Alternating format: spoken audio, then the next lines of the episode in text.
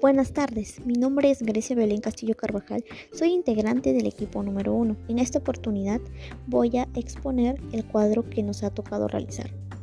Factores que atentan contra el patrimonio natural. Pregunta número 1.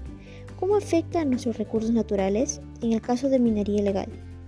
Afecta de manera muy destructiva, haciendo que el lugar presente un mal aspecto. La minería afecta a los animales y a toda la población en general como consecuencia trae enfermedades y muertes.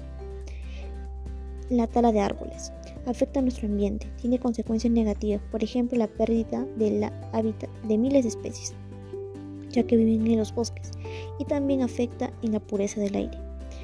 Otros, como la deforestación, afecta en el sembrío de cultivos, destruyen espacios verdes y ahuyenta a los animales, aumenta la extinción de animales en peligro de extinción, ya que destruye sus hábitats y deja espacios muertos, y también malogra lo que es los suelos.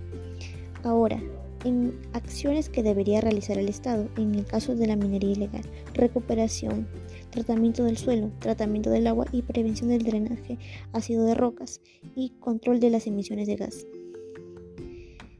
En tala de árboles, valorizar el bosque natural de modo en aumentar el interés de la sociedad en conservarlos. Y en la deforestación es utilizar productos de papel de forma racional y económica comprar productos procesados, incluido el papel, con marcado de reciclado.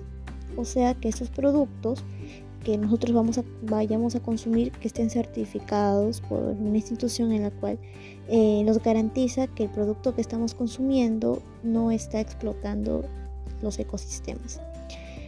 Después,